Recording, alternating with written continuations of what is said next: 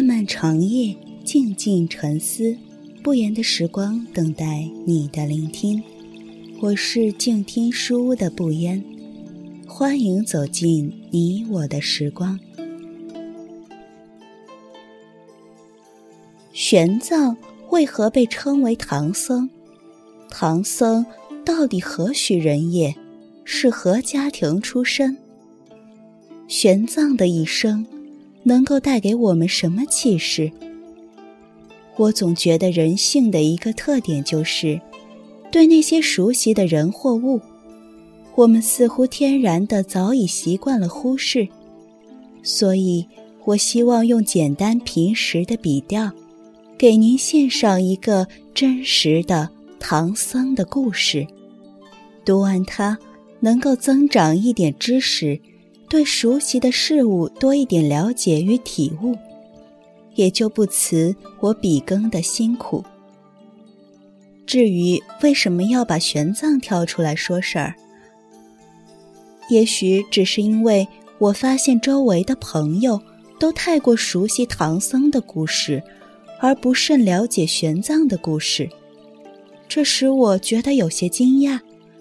这绝不出于有意的选择，而是无心的忘记。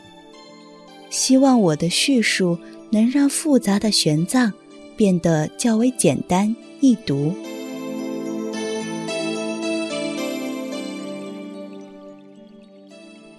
今天带给大家的是来自微信公众号“田野志”，作者西屯的文章。痴迷的旅行家，执着的宗教狂，有唐一僧玄奘。第一小节，胡适评价《西游记》。不过是一部完事之作，背后绝没有儒释道真相注解的微言大义，那么也就更不必谈什么反压迫的各种现代主义了。《西游记》的作者被考证认为绝非一人所作，而不知经过几人转手，添油加酱而成。为什么要接茬儿给一部民间通俗小说屡加猛料？大概也不过就是为了说书人说着痛快，听书人愿意多出几个铜板罢了。无论如何，这可害苦了唐僧。嬉笑怒骂的市井之作，不过是为了博听众一笑的应景之作。古今中外美名远扬的唐僧，却被写成了压迫孙猴子的大反派。也许是《西游记》太过深入民间，唐僧为什么叫唐僧？基于明清以来，都被大家忘了个干干净净。玄奘，俗名叫陈一，出生于今河南偃师市陈河村的一个官宦家庭，排行老四，陈家祖辈。至少在玄奘高祖父一代就陆续为官，他的父亲陈慧算是比较没落的，只做到陈留与江陵的县令。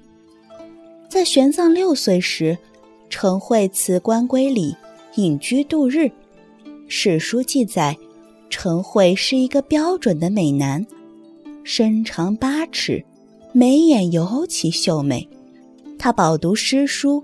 归乡后善待邻里，积善好施，放下读书人的架子，务农为生，给自己在乡里留下了美名。玄奘在八岁时，父亲教他《孝经》中“曾子避席”一段的典故，小玄奘竟然肃然起立，立身于父亲身旁，把老爸吓了一跳。急忙问他这是作甚？玄奘答道：“曾子在接受老师教诲时都要离开坐席，现在父亲授我学问，怎能不起立以示敬呢？”小小玄奘竟然表现出如此的自觉，在当时人的观念中，一般就意味着此人将来必有所成就。由于五岁时。母亲得病早逝，按照当时心理学的说法，玄奘一定是受他父亲的影响甚巨。他少年时期竟然从不去闹市，不与同龄儿童胡闹在一起，天天在家知书达理，好学上进，从不知何为学习压力。这般异于常人的表现，都很难不让周围的大人心生敬佩。感慨他将来必成大器。不幸的是，玄奘十岁的时候，父亲陈慧也驾鹤西去了。他被已经进入佛门的兄长长解法师带到洛阳净土寺出家，由此改变了他本来可能成为陈家又一个当朝大员的命运。而有唐一僧的传奇故事，也在此时开始悄悄埋下伏笔。这一年是公元六零九年，隋炀帝杨广杀父夺位后的第四年，佛教此时在前朝隋文帝杨坚和他儿子的大力推广之下，已经深入民间，崇信佛教。简直成为了一股潮流，由上至下，人人都把信佛、说佛作为一种时尚。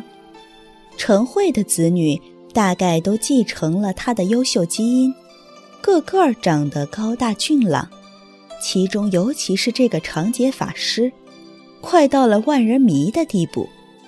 如果不是因为出家的缘故，估计就要被当时社会影响下风物比较开化的年轻女子抢得万人空巷。更要命的是，长解法师还不是一个小辈僧人，他对佛、儒、道都有比较精深的研究，可谓是个全才。在玄奘出家时，已经是一个得道高僧了。更没想到的是，他这个弟弟更牛，来了没几年，就意外得到了大理寺头儿的青睐。六幺二年，朝廷派官员到洛阳度僧，玄奘因为年幼，被很合理的拒绝了。他却大概觉得这简直没什么道理，凭什么按年龄大小来选拔人才？于是就跑到寺庙外面徘徊郁闷。大理寺的领导郑善果，从此人名字可见当时人们信佛到何种地步。偶然经过，看到一个小孩在那溜达，神情阴郁，就过去逗他：“童子出家，意何所为？”玄奘又一次语出惊人。远上如来，净光以法。郑大人瞬间被小玄奘出人的外表和伟岸的理想给秒杀了，慌不择地跑回去跟同事说：“宋业已成，风骨难得，若读此子，必为世门伟器。”大体就是在讲，这个小朋友不得了啊！不仅模样长得俊，内在也很美，必须要好好栽培。看着古人是何样不拘一格降人才的，官二代即使被提拔，也觉得理所应当；而小小百姓若受如此器重，怎能不发愤图强，报效国家呢？由此看来。古人的用人制度确实要灵活很多，起码要是没有这个郑大人的慧眼，一个千年流传的高僧，怕是又给玩坏了。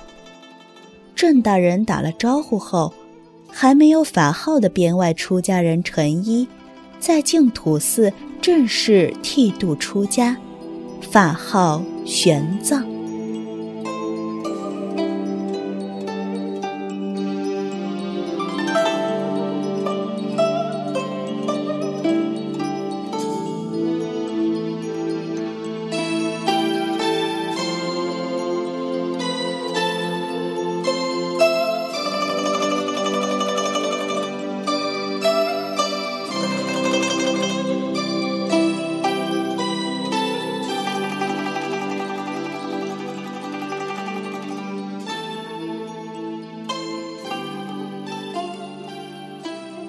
以上文章来自微信公众号田野志，作者是西屯。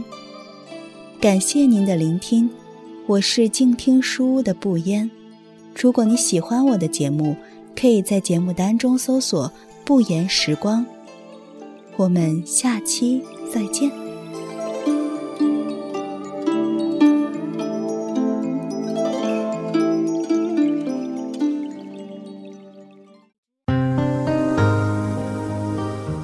本节目由静听有声工作室荣誉出品。安静聆听，让心宁静；静听有声，聆听内心的声音。